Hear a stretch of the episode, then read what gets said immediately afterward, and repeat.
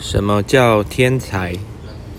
歌德说，天才就是勤奋；普风说，天才就是毅力；天才就是入迷；天才就是兴趣。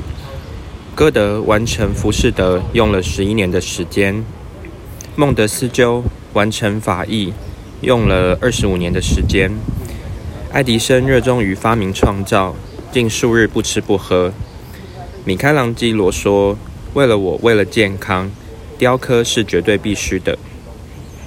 拿破仑连在听歌剧的时候，都还在想战术的问题。莫扎特说：“恐怕这世界上再也没有像我这样作曲上下功夫的人了。”什么叫做天才？诸如此类可以证明，这些都人家称为天才级的人物，就是有毅力的人、勤奋的人、入迷的人。